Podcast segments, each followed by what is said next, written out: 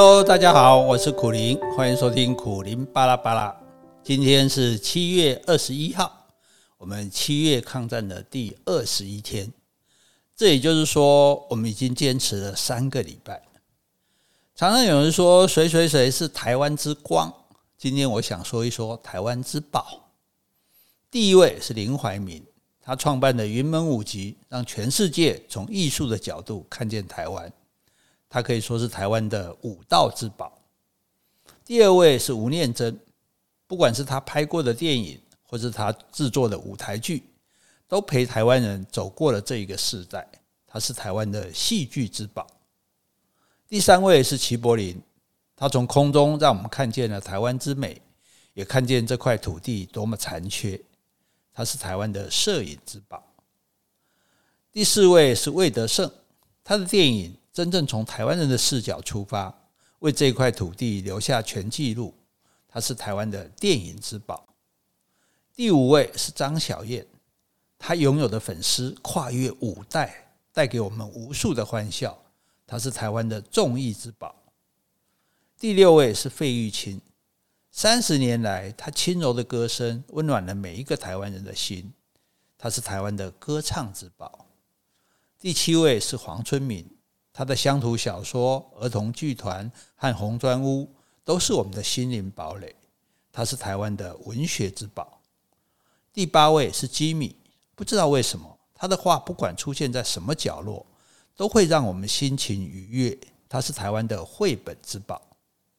第九位是黄越绥，他一个人发挥了巨大的力量，让我们知道善行永远没有边界。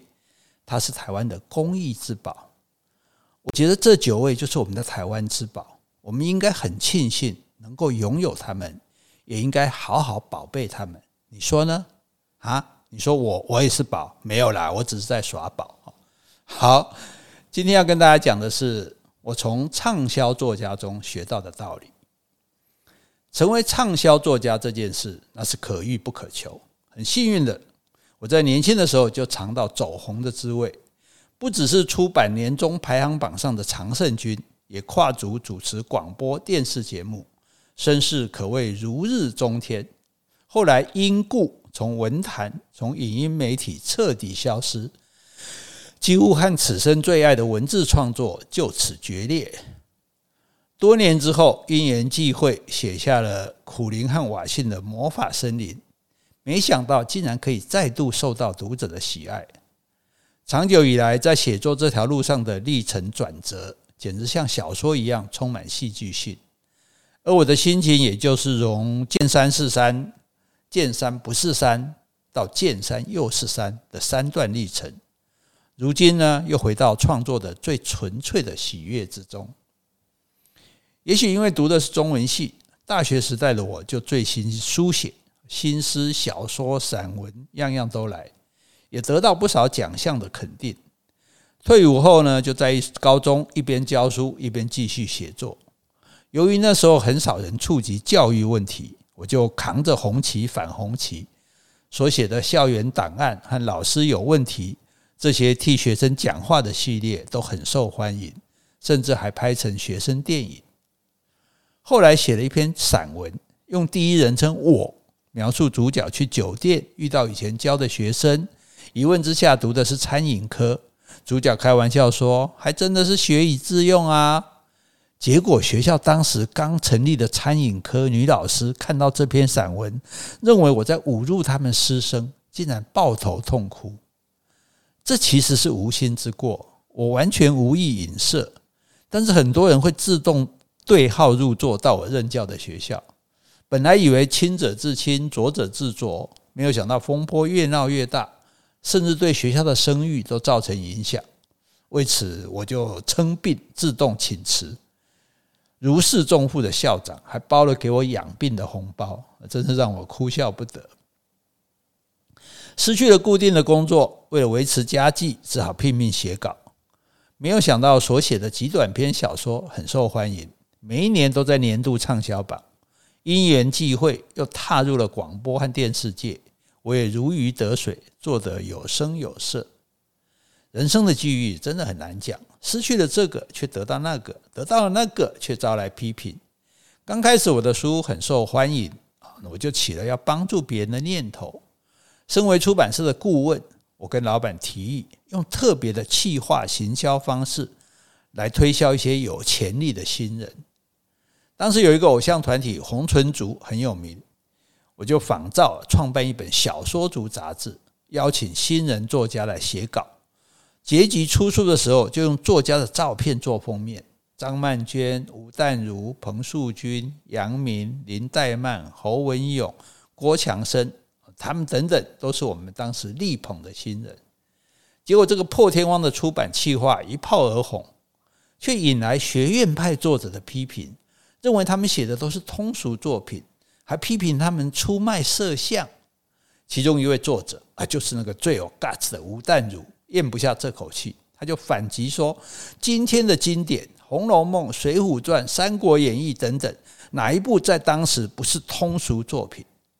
其实看看现在，这些新人都成了各据一方的作者，而那些当初批评的人却不知道哪里去了。”记得曾经说：“文学是用来服务人生的。”我非常同意，写作是要给别人看的，不是金童写给玉女看的。只要能传达自己的心意，并不一定要用深奥难懂的文句才是文学。如果一定要说学院派的文学性，那我各大文学奖都得过了，也足以证明自己行不行了。但是这件事反倒让我的写作转了方向，不再刻意急趋聱牙，好像非要拉开跟读者之间的距离。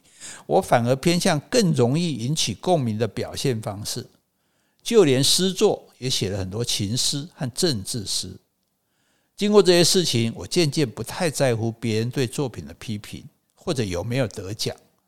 诗人杨牧曾经说过：“作者是一块肉，评论家就像苍蝇，肉在哪里，苍蝇就会在哪里。”我写自己想写的，如果读者可以从中得到影响、启发，甚至改变，那就是最大的肯定。离婚风暴可以说是我写作生涯的分水岭。事情发生之后，书的销售立刻降到谷底，很难想象前一刻还是畅销作家，下一刻就变成滞销作家，坐在家里的作家。那段时间，我在内外交迫之下，整个人几乎处于宕机的状态。心想，既然读者都不要看，那写书还有什么意思呢？我放下了笔，躲到深山里，学习大自然的一切。默默做国家自公园的导览志工，默默当回平凡的人。但是人生真的很奇妙，在山上那八年一起搭档过的虞美人，她常常邀我上节目，我始终婉拒。对于重回荧光幕，并没有什么留恋之情。直到有一次，她又来邀，那时候有一个单亲儿童基金会正在募款，我捐了十万，就跟虞美人说：“如果你也捐十万，我就去上节目。”他怎么说？他说：“那有什么问题？我捐一百万，你来上十次。”就这样，我回到了久违的电视，主要聊的是自然生态方面。没有想到引起了出版社的注意，来邀约八年没有动笔的我出书。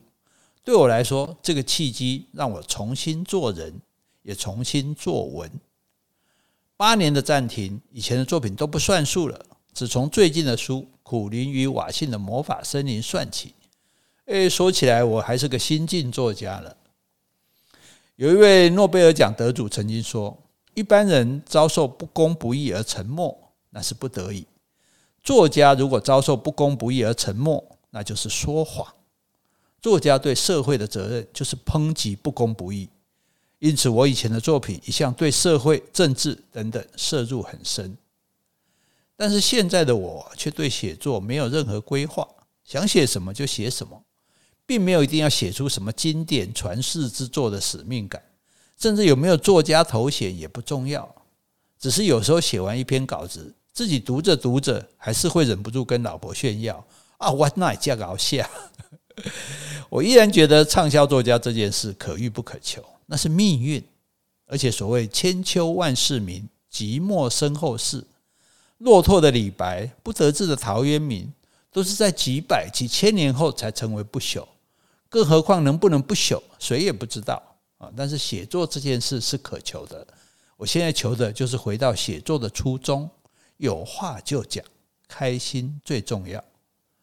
最后我要说的就是用初心写作，向读者讲心中的话。用初心写作，向读者讲心中的话。好，接下来让我们来听一段音乐，短短的，很好听。如果你想知道曲名，可以查看 Podcast 上的我们的简介，一定要听完哦。